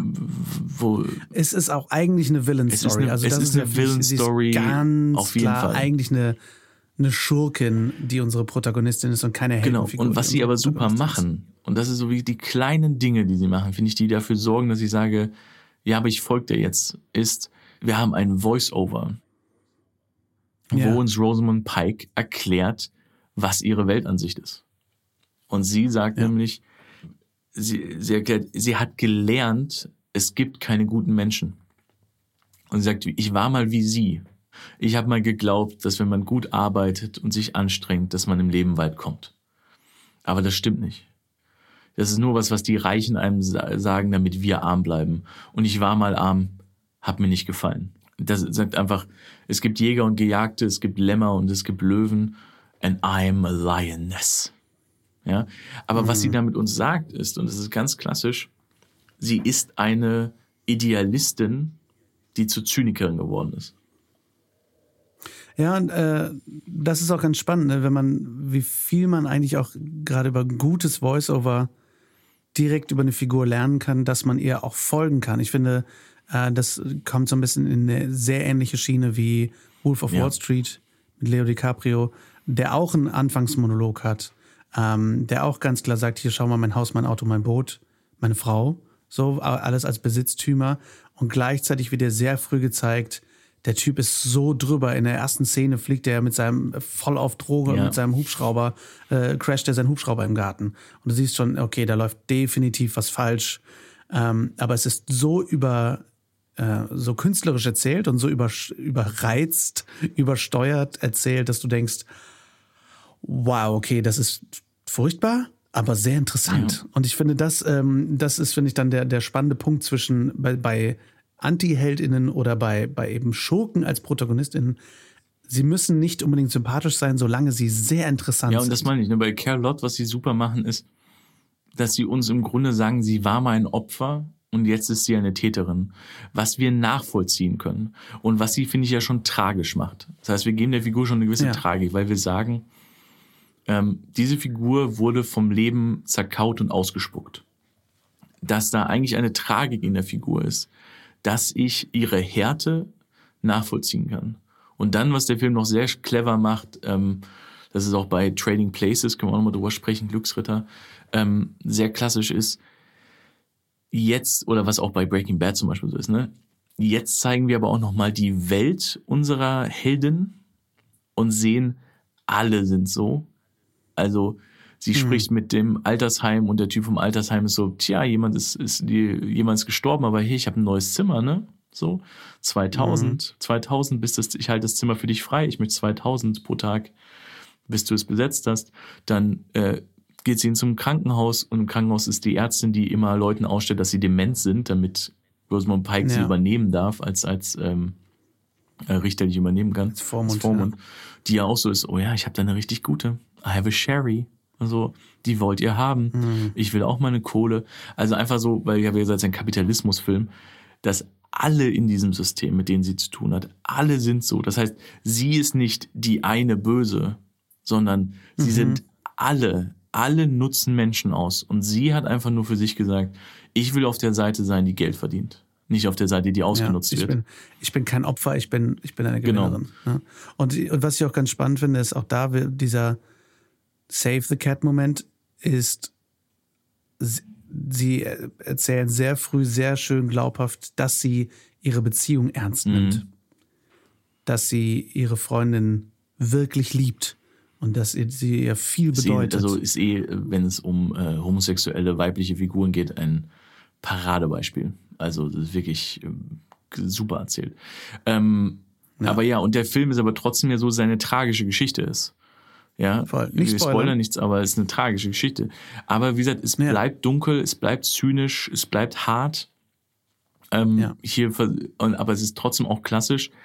Die böse Figur trifft auf eine bösere Figur. Weil sie trifft ja. jetzt sozusagen auf richtige Gangster. Und das ist sehr klassisch. Ähm, wie gesagt, Breaking Bad ist auch klar. Ähm, er, er, wird Crack, äh, er wird Meth herstellen, aber wir, wir stellen auch direkt richtige Gangster vor. Und das heißt, er Genau, und er ist eigentlich ja auch nur ein Lehrer, wo man dann auch weiß, er liebt seine Familie, er ist ein Typ wie wir, er ist der typische Familienvater. Er ist eigentlich ein bisschen zu überqualifiziert für seinen Job, aber irgendwie dann ja sozial auch wieder so. Das sind so wir, genau, sind wir bei dem Thema, was du ja auch schon mal hattest, ja. wo du meinst so, der Average Joe, ne, die normale Figur. Genau. Wo man ja immer sagt, es ist immer eine normale Figur, äh, nimmt man immer sehr gerne, wenn sie in eine außergewöhnliche Situation kommen soll, weil das macht es natürlich spannend, ne? dass man sagt, der, der Chemielehrer, der zum Drogendealer wird, ist einfach eine super, super Idee. Super Prämisse. Ja. Und kurz um den Average Joe äh, zu erklären, da geht es eben dann nochmal darum, dass eigentlich diese Hauptfigur oder diese Figur, diese Average Joe oder Average Jane, ähm, das Publikum repräsentiert. Um eigentlich zu sagen, wenn diese Figur natürlich möglichst auch trotzdem irgendwo selber interessant ist oder gut dargestellt wird, dass äh, man da sagen kann, ihr als Publikum, ihr erlebt jetzt die Story dieser Figur. Ihr seid das. Also wenn Walter White ein Drogenhersteller wird, dann werdet ihr zum Drogenhersteller. Und weil er so normal ist, können wir das alles so sehr nachvollziehen, ähm, dass als wären wir selbst in dieser Rolle. Was sowohl bei Average Joe anschließt als auch bei, bei guten Frauenfiguren, ähm, und so die, die Gegenthese, die Antithese zu Captain Marvel und, und Ray und den ganzen Mary Sues ansetzt. Äh, und interessanterweise auch ein Anknüpfpunkt ist an unsere Krimi-Folge, unsere erste Folge, sind zwei Figuren auch aus dem Krimi-Genre, nämlich einmal Martha, gespielt von Anna de Armas in Knives Out, mhm. und äh, Miss Marple von Agatha Christie. Gerade meine Lieblingsversion ist in der Tat die, die, die 60er-Jahre-Version von Margaret Rutherford. Ja. Und Mr. Stringer. Ähm, und äh, weil gerade Miss Marple für mich ein super Beispiel ist, auch wieder, ne, wenn, wenn man so dran knüpft, die, die Ermittlerin muss keine Polizistin sein. Miss Marple ist eine alte Frau, die konstant unterschätzt wird, die keine weltberühmte Detektivin ist, wie zum Beispiel Hercule Poirot, der immer mit einem großen Ruf kommt und mit alle erwarten ganz viel von dieser Figur, sondern sie wird konstant unterschätzt. Und sie ist körperlich definitiv eigentlich immer ihrem, ihrem Fall und ihrem Gegner unterlegen. Das heißt, das, das macht sie total menschlich. Und das macht alles gefährlich und ähm, macht sie zu einer unglaublich guten Hauptfigur, weil sie einfach jeder, jeder Persons Omi ist. Ja, ich finde auch, das ist, ähm, wird sehr unterschätzt, sozusagen, was für eine Macht das hat. Ich glaube, es kommt immer wieder darauf an, wir haben auch, glaube ich, schon mal ein bisschen drüber gesprochen, bei, bei eben, was du meinst, bei der Thriller-Folge oder Krimi-Folge. Ähm, was soll der Zuschauer, also was, was willst du dem Zuschauer geben? Mhm. Ja, also soll das unterhaltsam sein? Soll das spannend sein? Ähm, soll das leichte Unterhaltung sein oder nicht? Ne? Also zum Beispiel sowas wie I Care a Lot zum Beispiel Kritiker haben das sehr gelobt, aber das Publikum nicht. Also ah ja, die Publikumskritiker, soweit ich weiß, ich weiß nicht, was die, ich weiß jetzt nicht, was die Klickzahlen waren, aber soweit ich weiß, haben sozusagen die viele Kritiker gesagt, super Ding. Mhm. Ja, vor allem das Schauspiel gelobt, das Buch auch ein bisschen, aber vor allem das Schauspiel gelobt, was ich verstehe. Das Schauspiel ist wirklich fantastisch. Ja.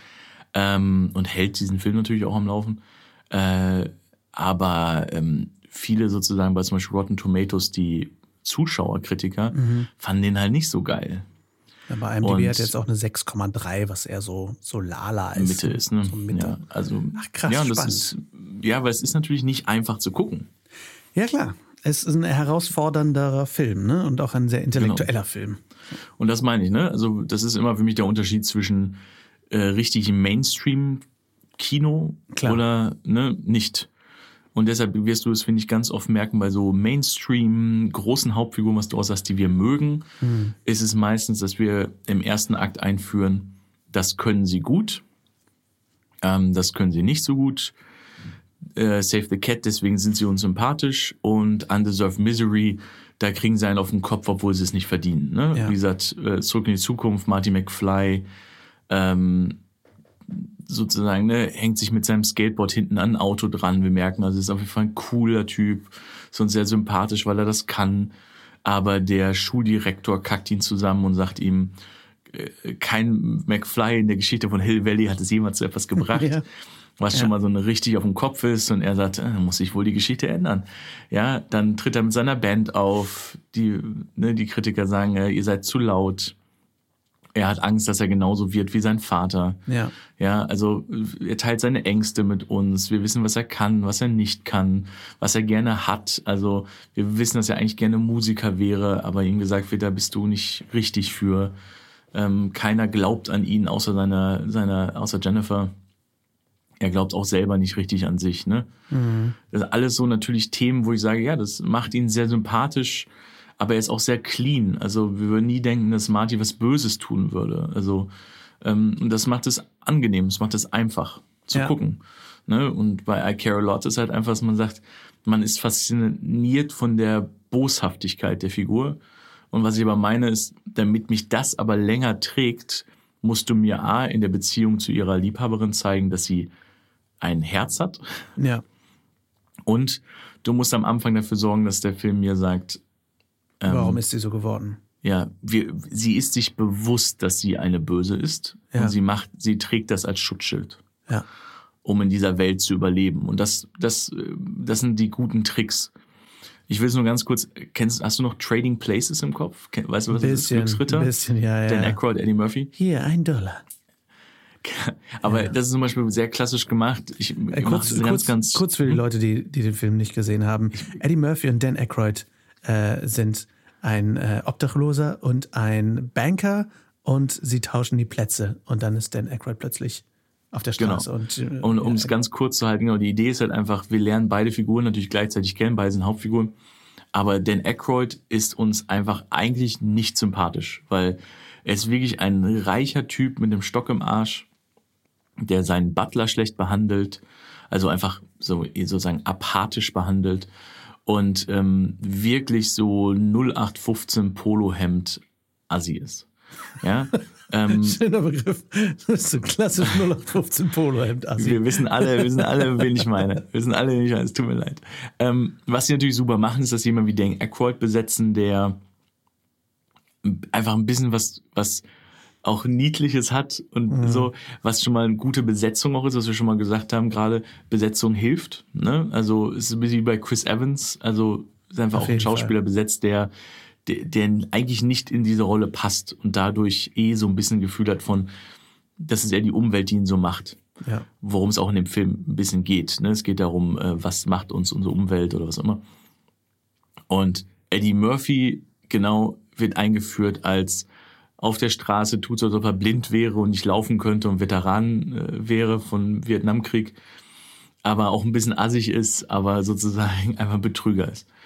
Und jetzt, genau, jetzt wird aufgrund einer Wette, werden die jetzt die Plätze tauschen. Was aber sehr interessant ist, ist, ähm, dass wir halt den Aykroyd haben, der der guten Job hat sozusagen die in Anführungsstrichen perfekte Frau, also die, die in dieses Leben reinpasst, die er daher haben sollte. Also es ist auch wirklich eine sehr berufliche Ehe sozusagen und hat so seinen Country Club und all die Shit. Und jetzt wird ihm das alles systematisch weggenommen. Also wird einfach behauptet, dass er Geld gestohlen hätte. Bei der Durchsuchung wird festgestellt, dass er Angel Dust, dass er Drogen hat, ähm, wird deswegen in den Knast gesteckt. Dann wird dann ähm, wird seine Ehe zerstört, seine also seine Verlobung zerstört, weil ähm, Jamie Lee Curtis als Prostituierte angeheuert wird, um so zu tun, als ob sie noch einen Schuss von ihm braucht und bereit ist irgendwie äh, Oralsex an ihm mitten auf der Straße zu verführen, um Drogen zu bekommen. Stimmt, boah, da weiß ich noch den einen Satz, weil Ja. er sagt, ich habe diese Frau noch nie in meinem Leben gesehen. Genau. Übrigens selbe Synchronstimme für Arnold Schwarzenegger. Echt? Thomas Ach, geil. Ja, Arnold Schwarzenegger. Sylvester Stallone und Dan Aykroyd. Geile, geile Dreiergruppe. und, ähm, Und Terence Hill. Und, ey, ohne Scherz? Nein. Arnie, Sylvester, Terence Hill. Und. Terence Hill hat ja irgendwann gewechselt, ne? Als er, Ja, Terence Hill hat gewechselt, aber äh, der hat auch Terence Hill gesprochen. Das ist Fantastisch. Thomas Danneberg. Ah, Ja, ganz. Fantastisch. Fantastische Gruppe. Ja. Alle vier in einem Raum, bitte. Ja. Ähm, Ja, bei Und, Expendables hat äh, Thomas Danneberg sowohl Ja, Sylvester stimmt, das war Stallone ja- als auch Arnold Schwarzenegger gesprochen. das war ja die große Diskussion, ne? dass man sagt, gesehen. äh, Keiner hat's gemerkt. Weil man sagt, das darf man ja eigentlich nicht, ne? Genau. Darf ja im Deutschen auf jeden Fall nicht. Äh, ja, coole Anyway, Regel. back to Trading aber, Places. back to trading. Aber auf jeden Fall, was ich meine ist, jetzt, und dann äh, will er sozusagen Geld holen und ihm wird von der Bank gesagt, wir haben alle ihre Konten gesperrt, ähm, weil sie sind Drogenhändler. so, ja. Mhm. Und es wird gegen sie ermittelt. Und dann will er zu sich nach Hause und sein, äh, sein Butler sagt, ich weiß nicht, wer sie sind und macht die Tür vor seiner Nase zu. Und jetzt muss er bei der Prostituierten wohnen, weil die so nett ist, ihm einen Platz zu geben. Aber es ist im Grunde, wir mögen diese Figur nicht, aber wir können sie dann erst mögen, weil ihr alles weggenommen wird. Also so viel Kill the Cat, so schlimm wird es gemacht, dass man halt sagt, also das ist überdurchschnittlich von dem, was diese Figur verdient hätte. So, ja. Also sie hat schon viel Mist verdient. Sie baut auch Mist und Ähm, Eddie Murphy ist schon eher die Figur, der wir sozusagen sympathischerweise folgen sollen. Aber ihm wird so viel angetan, dass wir wirklich sagen, okay, jetzt wünsche ich mir ja schon, dass die sich rächen, weil es gibt einfach auch Bösewichte, was ja auch wichtig ist. Es gibt natürlich nochmal zwei Bösewichte, die nochmal schlimmer als sie alle sind. Mhm. Und das ist für mich wieder so ein Beispiel, wo ich sage, Trading Places ist auch so ein klares Beispiel, was man sich angucken kann für wie schaffe ich das, dass ich diese Figur trotzdem als Hauptfigur akzeptiere. Mhm. So. Ja, ähm, weil ich hier einfach alles wegnehmen muss. Also ich muss hier richtig den Teppich unter den Füßen wegziehen, damit ich sage, ja, okay, das ist jetzt, das ist jetzt ein bisschen schlimmer als das, was diese Figur verdient hat. Ja. Und jetzt wünsche ich ihr, dass sie wenigstens Gerechtigkeit bekommt. So, und das ist eben auch das, was auf dem Poster steht. They're gonna get even. Also sie werden, werden schon, sie werden es wieder ausgleichen. So. Ja, ist eh im, ist im Englischen ein fantastischer Titel, weil Trading Places ist, ist ja auch, glaube ich, es wäre, glaube ich, kein Banker, sondern Börsenmakler, der. Genau, genau. Der tra ist also Trader. Ein Trader. Sozusagen. So, mhm. und dann Trading Places, Plätze austauschen und äh, es ja. ist groß. Also viele also amerikanische die deutsche Filme haben fantastische Wortspiele die Übersetzung, als Titel. Die Glücksritter ist halt, es ist ein geiler Titel, aber es hat nichts damit zu tun. Also ja, vor Glücksritter allem ist es so, nicht auch, mhm. ist es nicht auch äh, der Titel von den, von den Filmen mit ähm, Billy Wilder und äh, ähm, hier, Dings, Price. Richard Pryor? Richard Pryor, wo sie den Blinden und den Tauben spielen. Also du meinst Gene Wilder? Gene Wilder, Billy Wilder, und Gene Wilder, fuck you. Gene Wilder, Richard Pryor. Ähm, God damn it. Heißt der auch Glücksritter? Äh, ich, uh, let nee, me, der let heißt me anders. find it. Let me find it. Im, äh, Im Englischen heißt er halt äh, Die Glücksjäger. Die Glücksjäger. Glücksjäger. Im Original heißt es See No Evil, Hear No Evil. Ach. Was heißt ist ein, ein taubstummer, also als ein, ein, ein, Tauber, ein, ein, ein, Tauber und ein Stummer. Und ein, und ein, und ein Blinder. Die ein, ein, Entschuldigung, ein Hörloser und ein Blinder. Deshalb ist natürlich See No Evil, Hear No Evil. Genau, die Titel. gemeinsam einen, einen Mordfall lösen müssen. Ist, ist einer dieser Filme, wo ich sage, übrigens auch, aus der Prämisse kann man ein Remake machen, weil der ja, Film Mann. selber, übrigens Kevin Spacey als Böser. Nicht im Ernst. Doch, doch, Kevin Spacey ist der böse der Killer. Der Film ist von 1989. Ähm, man muss sagen, also die Prämisse ist super und es gibt ein paar echt gute Szenen, aber er ist insgesamt nicht wirklich gut. Ja, also, aber die Prämisse ist geil. Also und auch da wieder Gene Wilder und Richard gute, Pryor zusammen immer super. Richtig gute, äh, richtig gutes Ermittlerduo. Warum? Ja. Weil sie beide verletzlich sind. Ja, also ihnen wird, ihnen wird sozusagen ein Mord untergeschoben und sie müssen jetzt, sie brechen dann sozusagen aus der Gewahrhaft aus, um den, um die wahren Täter zu finden. Fantastisch. Und müssen natürlich zusammenarbeiten und das ist äh, super. Ich glaube, also heutzutage wäre es jetzt einfach auch nicht mehr so richtig politisch korrekt, da müsste man immer so gucken. Aber ähm, ja, ich glaube, du kannst aber eine, eine politisch korrekte Version daraus machen, weil es ist ja auch ja, geil, Fall, ist ja. einfach, dass du zwei Menschen mit Behinderung hast, die Fälle lösen. So, da kannst Total, du ja. Meine, wir haben ja in Deutschland machen, haben wir ja die Highland, ne? Also wir haben ja eine blinde Ermittlerin zum Beispiel in ja. Deutschland auch. Ähm, genau, aber das, ich mach, es ist super. Ähm, genau, aber äh, das, das ist so für mich nochmal so ein gutes Beispiel. Ähm, ein Beispiel, was ich anbringen würde, übrigens für, was wir gesagt haben, warum möchte ich, dass die Figuren erfolgreich sind? Und da muss ich jetzt leider so ein Hornissennest stechen, weil ich sage, das ist natürlich so ein Beispiel, wo ich sage, uff, das ist super beliebt. Und damit bin ich also alleine mit meiner Meinung. Aber hast du äh, Bad Banks geguckt? Nein. Wie, nur für mich. Warum hast du Bad Banks nicht geguckt? Also allgemein oder? Ähm, weil ich äh, ich habe kurz reingeguckt und ich habe äh, hm. also ich hatte den Trailer gesehen und kurz reingeguckt. Leider wirklich, weil ich die also ich finde das das Thema Banken schon generell ganz grundinteressant, wenn es mir gut genug und vor allem auch simpel genug verkauft wird, weil ich mit, mit Aktien und Co. das, ähm, ne, also das interessiert mich nicht. Das Grundthema Gier interessiert mich. Deswegen bin ich ein großer Wolf of Wall Street Fan, weil ich das Thema Gier so spannend finde. So. Mhm. Aber die Hauptfiguren haben mich einfach, ich weiß die schon gar nicht mehr. Weil ich ja, die einfach das überhaupt Problem nicht ist, im Kopf mehr. Also ja, sie, sie, sie versuchen es eigentlich ganz gut und sie machen viele Sachen gut und ich finde, sie verlieren mich an einer Stelle. Also ich, ich mache es ganz, ganz kurz. Bad Banks ist einfach eingeführt wird, wir haben eine Bankerin, die ähm, überqualifiziert ist und von ihrem nicht qualifizierten Chef sozusagen aber immer unterdrückt wird und der ihre Ideen als seine ausgibt. Ganz klassisch, wo wir sagen, ich wünsche mir für sie, dass sie die Anerkennung bekommt, die sie verdient. Mhm. Ja, ist gut gebaut. Sie macht dann, sie, ich glaube, sie wird dann auch gefeuert, weil sie sich beschwert. Und jetzt kriegt sie das Angebot, bei einer großen Bank anzufangen. So, mhm. ja. Und das nimmt sie an. Jetzt ist schon mal so ein bisschen mein Problem, schon mal so eine Kleinigkeit, die gemacht wird, ist, wir sehen dann, wenn wir sie zu Hause sehen, sehen wir sie irgendwie in der Wohnung von dem Mann, mit dem sie zusammen ist, der auch ein Kind hat.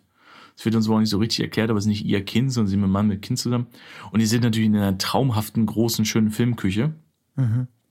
Und als sie dann den Job annimmt, der in einer anderen Stadt ist, sie zieht dann wirklich irgendwie nach, weiß nicht, Brüssel oder wo man sehen sie, zieht dann wirklich weg, ähm, geht sie dann mit ihrer Kamera durch die Penthouse-Wohnung und zeigt den beiden dann ihre tolle Wohnung, wo ich schon denke, ich habe die andere Wohnung aber nie so gesehen, aber die andere Wohnung wirkte schon sehr luxuriös. Ist das jetzt eine bessere Wohnung?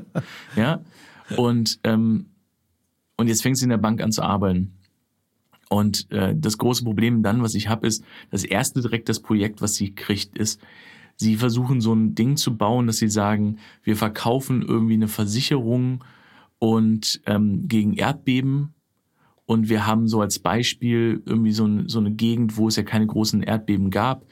Und jetzt gibt es aber dann in Kalifornien oder was ein Erdbeben. Und das kann ihnen alles kaputt machen, wenn das Erdbeben über 8,3 ist oder so. Das würde deren ganzen Arbeit auf den, auf den Kopf werfen.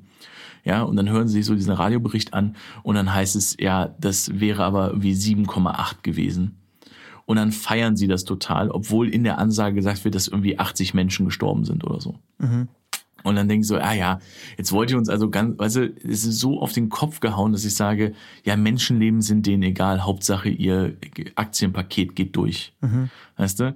Und wo ich dann so das Problem habe, okay, nennt die Serie Bad Banks und die machen so einen Shit in der ersten Folge und das sollen meine Hauptfiguren sein. Wo ich sage, aber es ist doch genau das, was ich über Banker denke, dass sie alle scheiße sind. Mhm. Was sie noch intelligent machen, ist, das Ganze startet mit einem Flash-Forward, ähm, wo so gefühlt alle Akten brennen und Leute demonstrieren auf der Straße und sie kommen zum Gebäude gerannt und ihr Chef sagt, warum hast du das getan? Mhm. Also was so ein bisschen so anteasert, sie wird wahrscheinlich das ganze System kippen. So, ja. Also da machen sie ganz, ganz viel richtig, ne? dass sie so sagen, keine Sorge, ähm, die werden alle noch dafür bestraft werden. So. Aber trotzdem ist es eben auch das, wo ich das geguckt habe und gesagt habe, ich will das nicht weitergucken. Mhm. Ich, ich, ich wette, das wird noch besser, aber ich will es nicht weitergucken. Und ich glaube, ein großes Problem, was ich damit eben habe, ist, abgesehen davon, dass ich so über auf die Nase gehauen finde, zu sagen, haha, guck mal, dass die, guck mal, die merken gar nicht, dass sie äh, Menschenleben ihnen egal sind. Mhm. Wo ich denke, nee, das, das, das kann ich überhaupt nicht nachvollziehen. Also ich kann der Zuschauer, ich bin überhaupt nicht da drin, dass ich denke, wieso bedeutet euch das nichts? Und das andere ist, warum will sie denn eigentlich Bankerin werden? Mhm. Und warum ist diese Bank so viel besser als die andere Bank? Weil was gemacht wird, ist, sie, sie kennt sich da aus, in dem einen Job wird sie nicht respektiert und dann kommt eine Mentorin und sagt, ich, ich werde dich vermitteln zu der und der Bank, da wirst du respektiert. Und ich denke mir, aber okay, aber eine Bank, andere Bank, was, wo war sie denn vorher? War sie bei der Sparkasse? Ich habe keine Relation, weil ich kenne mich ja überhaupt nicht aus in diesem Geschäft. Ja, und sie zieht also von einer Stadt in die andere Stadt, von einer Bank in die andere Bank was ist das alles? Ich kenne das alles nicht. Das bedeutet mhm. mir alles nichts. Und da habe ich wieder das Problem, was du meinst mit ne, spezifisch, nicht spezifisch. Ihr gebt mir nicht diese Idee von, ah, das ist eine Figur und für sie ist dieses Geschäft, das ist das, was sie machen möchte. Und das bedeutet ihr so, so viel. Und warum bedeutet ihr das so, so viel? Ah, und sie geht zu dieser Bank und wir müssen ja verstehen, ihr sagt uns ja, diese Bank ist übrigens die Bank. Ja, das sind die, die das und das machen. Ja. Und, und das ist, ist so geil. groß. Ja. Und deshalb ist das toll. Und deshalb ist das so eine große Chance. Und deshalb, wenn sie dieses Paket schnüren darf und sie erfährt, ähm, dass es ein Erdbeben gab, ist sie getroffen davon. Sie denkt sich, Leute sind gestorben. Mhm. Aber dann kommt ihr Chef und sagt, wir haben alle nochmal Glück gehabt, das Paket geht durch und klopft ihr auf die Schulter und sagt, gute Arbeit. Und sie lässt es los. Ja? Oder ihr Chef sagt zu ihr, wir können nichts für das Erdbeben. Wir können nur dafür sorgen, dass Leute, die ein größeres Erdbeben haben, Geld bekommen. Ja? Also, äh, dass man irgendwas macht, dass ich sage, sie ist doch meine Hauptfigur, gib ihr doch noch genug Moral, dass sie ein Erdbeben nicht feiert, so, sondern dass sie, dass sie checkt, okay, aber wir beschützen Leute. Vor ähm, allem in einer so. Serie, wo du ja eine Entwicklung brauchst. Und gerade wenn es genau. dann darum geht, eine Hauptfigur zu haben, die in die in moralische Abgründe gerät, muss sie ja gerade am Anfang ganz viel zweifeln. Und dann muss sie aber so viel ja. geboten kriegen, dass sie da reingeht. Also auch da, Gegenbeispiel Wolf of Wall Street, er fängt eigentlich sehr, äh, da fängt Leonardo DiCaprio als, als Banker ja eher als etwas moralischere Figur an, kriegt aber die ganze Zeit gezeigt von Matthew McConaughey und so weiter, nee, nee, Geiz, also Geiz ist geil, Gier ist geil. Also schau ja. mal, was du alles kriegst, schau mal, was du alles haben kannst. Und er aber die ganze Zeit noch, noch zögert und dann aber merkt, hey, eigentlich könnte er das und das machen, er ist eigentlich ganz gut da drin. Und er wird konstant gelockt von allem, was sein, was sein materialistisches Herz sich nur wünscht, ähm, wo er überhaupt nicht herkommt. Das heißt, wenn sie, wenn sie bei Bad Banks, ich überlege gerade, sollen wir als unseren Pitch Bad Banks fixen? Ich kenne die Serie nicht und du kennst sie. Nee, ich kenne sie jetzt nicht genug, aber wir, ich würde schon sagen, was unser Pitch ist. Wir können zum Beispiel Bank nehmen, aber ich hätte auch gesagt, lass uns einen Job nehmen, wo wir sagen, da sind alle, sind sich alle einig, dass das Arschlöcher sind und wir versuchen, ähm, das mal als Idee zu pitchen. Hm. Wie kann ich dafür sorgen, dass ich als Zuschauer trotzdem gucke? So, weil ich finde, wir haben bei Bankern haben wir alle eben dieses Bild im Kopf, dass wir sagen, ja, die, die, die wollen ja nur deine Kohle. Kohle. Okay, dann so. nur ganz kurz, ein kurzer Pitchfix. Hm? Kurzer Pitchfix. Ja. Alles, was ihr eigentlich machen müssten, ist, unsere Hauptfigur muss aus Umständen kommen, wo sie kein Geld hatte. Sie muss, ja. ähm, sie muss selber äh, ganz wenig Geld haben und eigentlich muss sie auch am Anfang konstant faken, dass sie Geld hat, hat aber eigentlich keins. Das heißt, ja. im Bestfall verlässt sie sich auch auf Freundinnen, auf ihr Umfeld, auf Familie, äh, die ihr, keine Ahnung, Geld zustecken, die ihr ihren teuren Blazer leihen für dieses, für diese Abendgala, ich, für den Job, was auch übrigens, immer. Da habe ich einen super Pitch für dich, den ich dir gleich machen kann. Okay. Ähm, Weil ich das, genau sowas hatte. Das heißt, ja. sie muss mhm. quasi aus ihrem Umfeld konstant Hilfe bekommen, um diesen Job zu machen, den sie sich so sehr erträumt hat, weil sie allen Leuten sagt, Leute, ich hole uns hier raus. Uns, uns wird die Eltern, die total an sie glauben, sagen, du sollst es besser haben als wir. Und die sagt, ja. ich werde euren Wunsch erfüllen. Ich werde gucken, hast, dass es uns oder, allen besser geht. Oder du hast halt Eltern, die, ähm, weil sozusagen ihr Haus gedroht wird, dass sie das an die Bank verlieren, sie dafür gesorgt hat, dass die das Haus behalten können oder dass sie auch, dass ihre Eltern auch finanziell von ihr abhängig sind, ne, ja, zum Beispiel. Also, dass sie quasi, dass ihre Eltern eigentlich Dinge aufs Spiel setzen, damit sie das auch machen kann, dass eigentlich ihr ganzes Umfeld, im Bestfall halt nicht nur ihre Eltern, sondern dass sie halt auch eine beste Freundin hat, die irgendwie ihr halt Klamotten, die in einem Klamottenladen arbeitet und die ihr Klamotten aus dem Laden zuschmuggelt, damit sie die mal tragen Aber kann. So klassisch so. Fish out of water, ne? Genau, Dass Fish halt out of water. Sie muss eigentlich die ganze Zeit etwas präsentieren, was sie nicht ist. Dadurch entsteht allein schon Spannung, weil A, wir haben eine Figur, die, mit der wir uns identifizieren können. Ich sag mal, eine, wo wir sagen können, ja, okay, ich weiß, weiß auch, wie das ist, wenn man nicht so viel Geld hat. Oder ich, das ist eine normale Figur und die hat eine Familie und die liebt ihre Familie, ihre Familie liebt sie. Das sind Menschen, mit denen kann ich mich identifizieren. Und sie muss aber in einer Welt bestehen, die sie selber vielleicht noch nicht perfekt kennt, wo sie die Codes noch lernen muss, die wir nicht kennen. Wir haben eine Fish Out of Water Figur und in dieser Welt wird ihr aber gezeigt, guck mal, was alles geil ist, Privatjets und äh, und, und krasse Partys und geil. Und, genau, und, und du musst diesen, so diese Gier halt kennenlernen. Ich bin sofort fertig. Mhm. Und im Verlauf dieser Serie, im Verlauf dieser Geschichte, muss sie dadurch das, das, was sie kriegt, was sie will, ihr Want, nicht ihr Need, ähm, muss sie anfangen, ihre Familie und ihr Umfeld im Stich zu lassen und zu enttäuschen. Und dadurch ja, den und Wert zu lernen, was bedeutet es denn zu kriegen, was du willst im Vergleich zu dem, was du brauchst.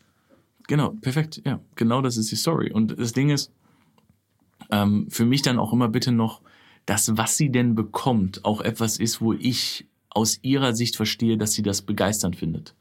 Weil ich zum Beispiel jetzt mal ganz genau. böse gesagt, ja, ich als normaler deutscher Bürger, ich möchte nicht auf einer Privatjacht ähm, Champagner trinken.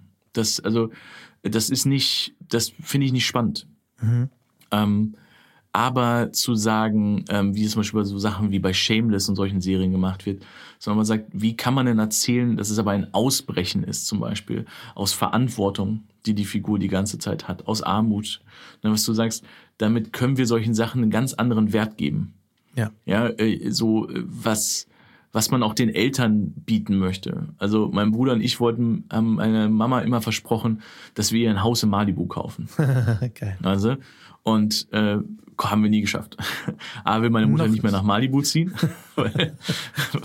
so, ja, und äh, ja, und das ist aber sowas, wo man sagt, dass da kann man, ich, also das ist dann vielleicht nicht mehr die Serie, die sie machen wollen. Aber ich finde es halt einfach, ich merke, eine Serie, die Bad Banks heißt und die unsympathische Hauptfiguren hat, sorgen dafür für mich, dass ich sage, ich bin da nicht empathisch drin, ich gucke von oben drauf und sage mir, care. ich hab's, ich hab's ja gewusst. Ich habe ja gewusst, dass die alle, Genau.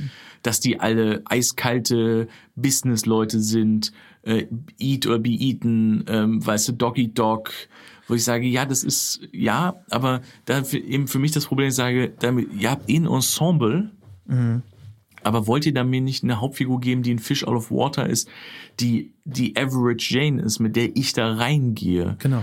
ähm, die ich nachvollziehen kann, wo ich weiß, was du sagst, ich spiele nur mit, wie ein bisschen auch bei Carolot, weil nur so überlebt man.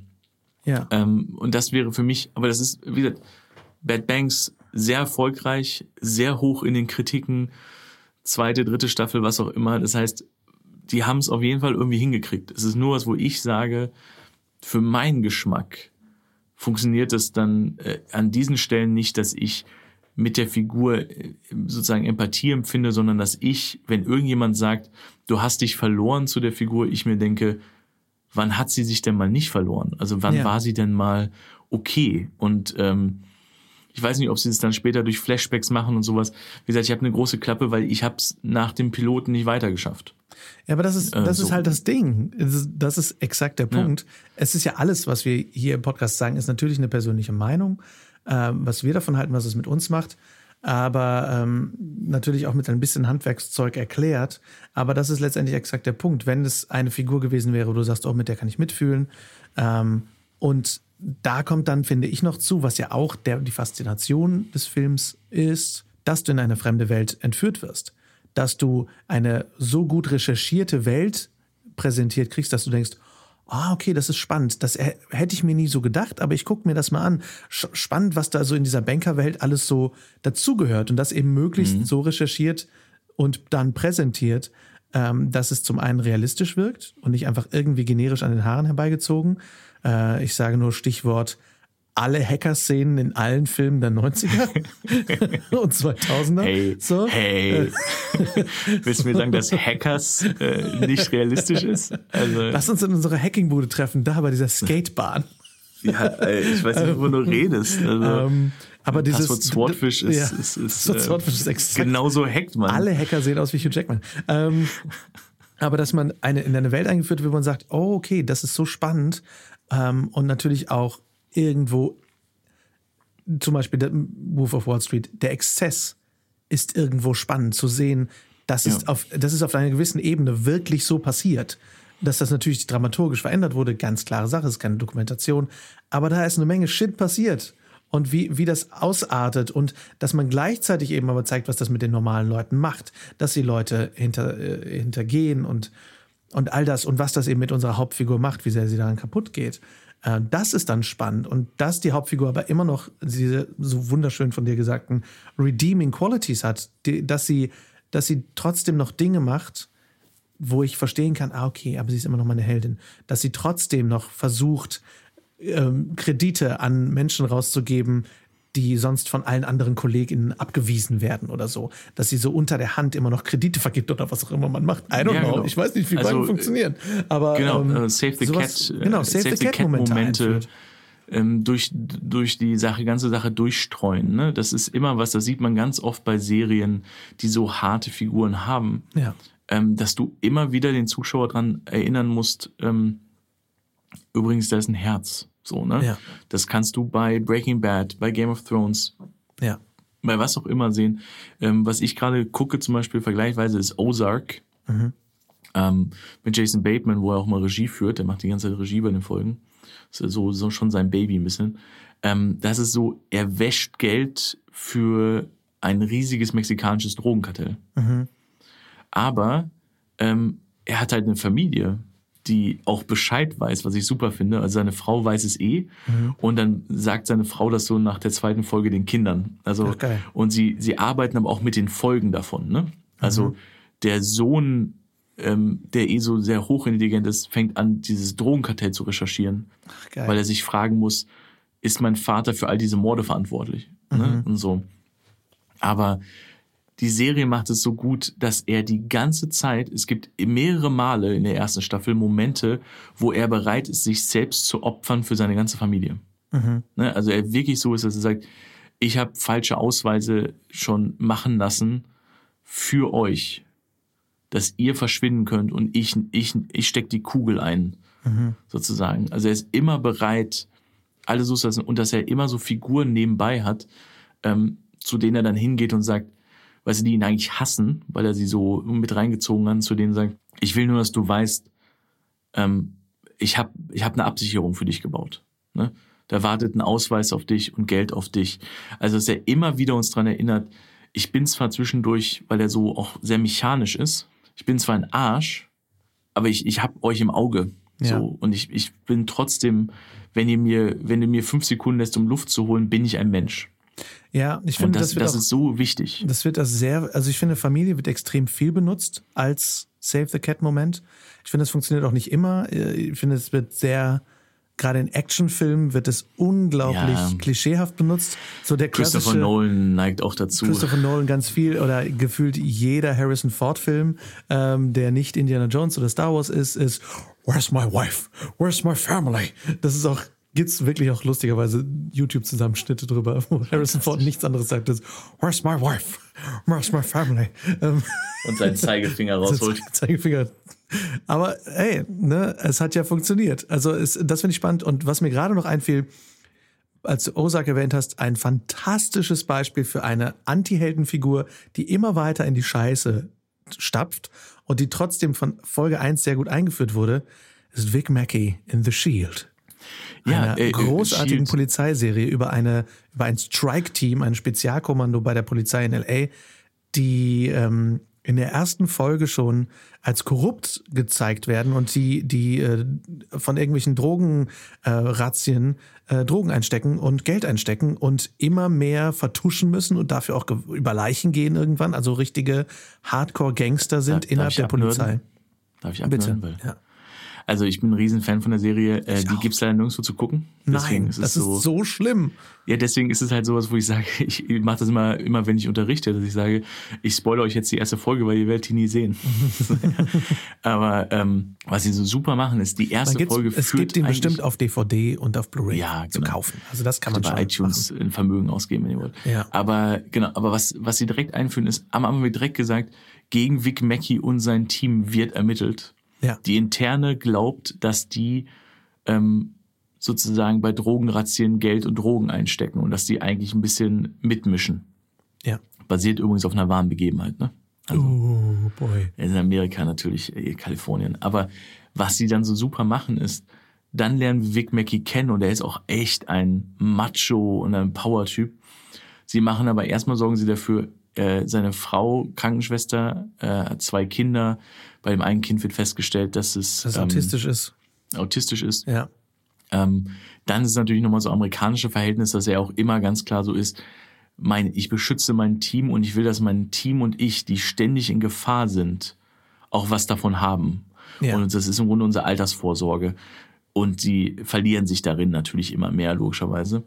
Aber das Finale der ersten Folge ist, die ganze erste Folge wird erklärt, einer in dem Team ist ein Undercover-Cop, der reingemischt wurde von der internen.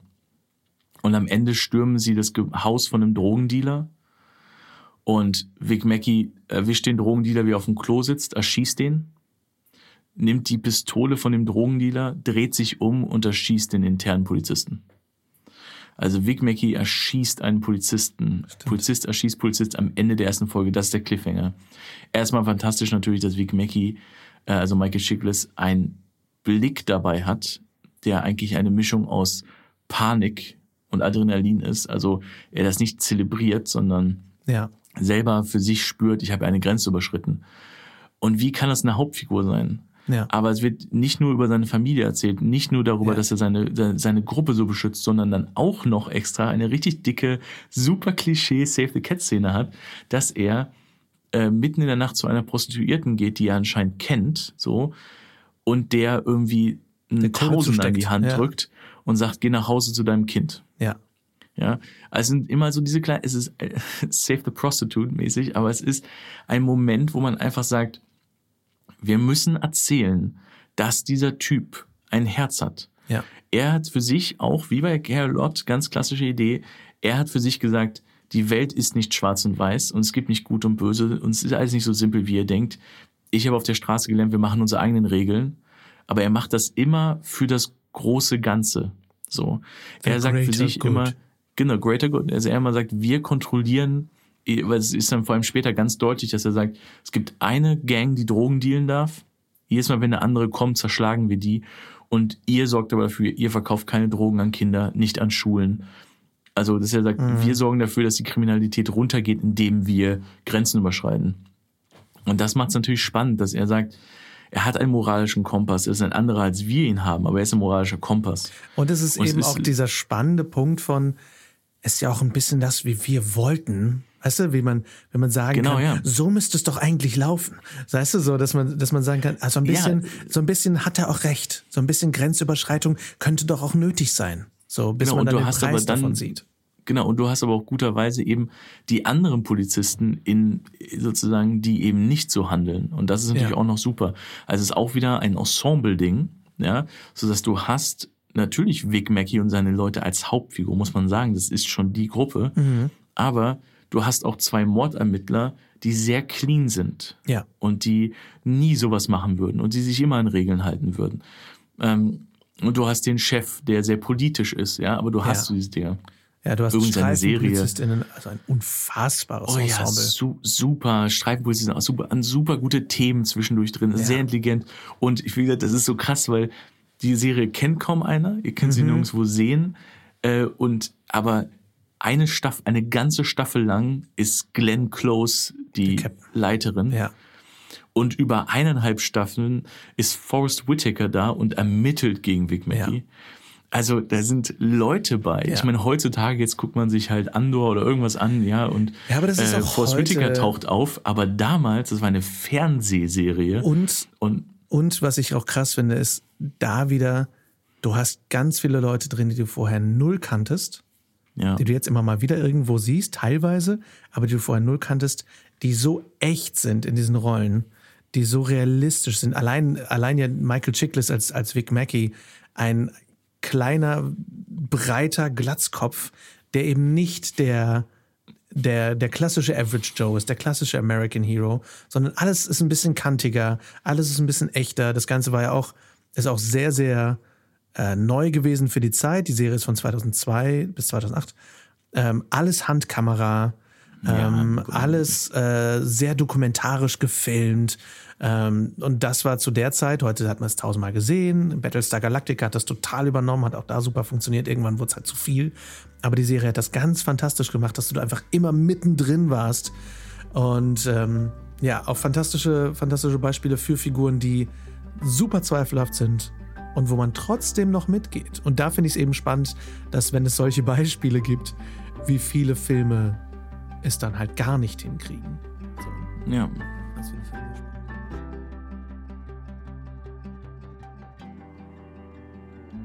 Und damit sind wir am Ende der heutigen Folge. Wir hoffen sehr, dass es euch gefallen hat. Nächste Woche geht es dann weiter zu unserem Pitch, wie wir eigentlich gute Heldinnen erzählen würden. Wenn euch die Folge gefallen hat, teilt sie sehr gern mit euren Filmfreundinnen und schenkt uns sehr gerne eine Bewertung in der Podcast-App eurer Wahl. Erzählt es gerne weiter, die frohe Kunde unseres Podcasts. Und wenn ihr noch mehr Filmfreunde hören möchtet, abonniert den Podcast gern und folgt uns auf Instagram at Dominik Stegmann und at Lars Walter. Wir freuen uns auf euch. Bis zum nächsten Mal. Ciao.